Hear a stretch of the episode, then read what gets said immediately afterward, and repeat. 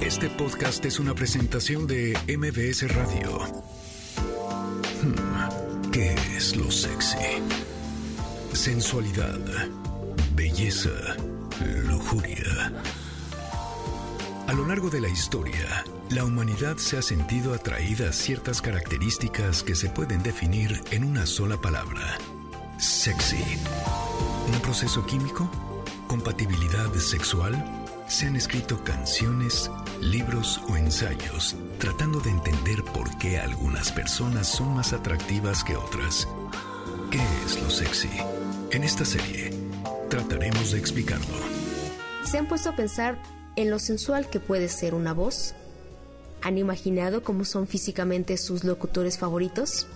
Bueno, bueno, ahora es más sencillo saber eso porque todo está a un clic de distancia. Pero hace algunos años, al escuchar la radio, solo podíamos imaginar cómo sería, e incluso enamorarnos de ellos con solo escuchar su voz. Este es un episodio más de ¿Qué es lo sexy? Una presentación especial de MBS Radio. Yo soy Claudia Villanueva y acompáñenme por este recorrido para hablar de una de las formas que tenemos los seres humanos para comunicarnos y conquistarnos.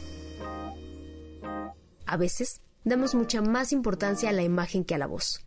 Nos ponemos a pensar en cómo vernos más sensuales para atraer a la persona amada o deseada. Si deberíamos bajar de peso, ser rubias o morenas, con o sin barba, lacios o rizados.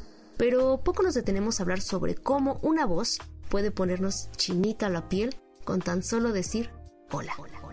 Un estudio publicado en la revista científica Plus One destaca la importancia de la voz a la hora de ligar y seducir a los demás precisa que la voz es una fuente de información para los oyentes.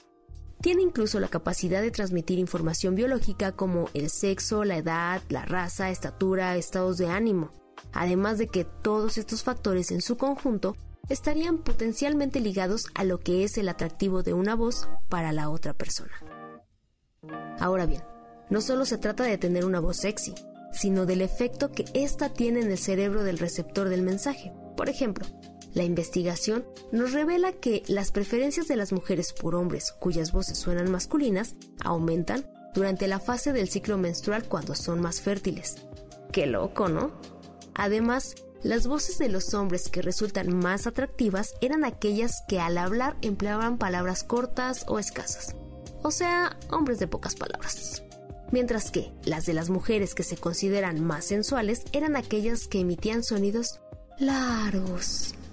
¿Será por eso que nos quedamos impactados cuando escuchamos a Marilyn Monroe cantar el Happy Birthday al entonces presidente de Estados Unidos John F. Kennedy?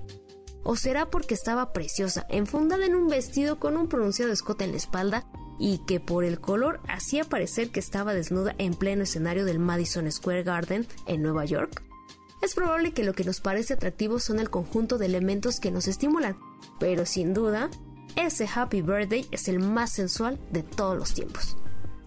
Y retomando los resultados del estudio, un ejemplo de voces de hombres que son consideradas sexys sería la del actor Sean Connery, que en su interpretación como el primer James Bond del cine usaba solo tres palabras para derretir a cualquier mujer y hombre a su paso.